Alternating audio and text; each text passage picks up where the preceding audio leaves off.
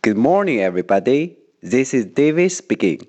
大家好，我是 David 老师，欢迎来到乐成魂线上口语团 A 组，Day one hundred and thirty-seven.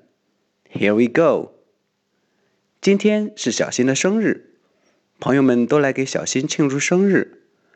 小萌想知道他们的好朋友 Lily 会不会来，看看他会怎么问吧。Is Lily coming? It depends. She may not have the time. OK，小萌问的是：Is Lily coming? Is Lily coming? Come 加上一个 ing 的小尾巴，coming. Is Lily coming? 注意疑问句的声调。Is Lily coming? 我们看小新是怎么回答的。 It depends. It depends. 连读可以把那个 t 的音给略读。It depends.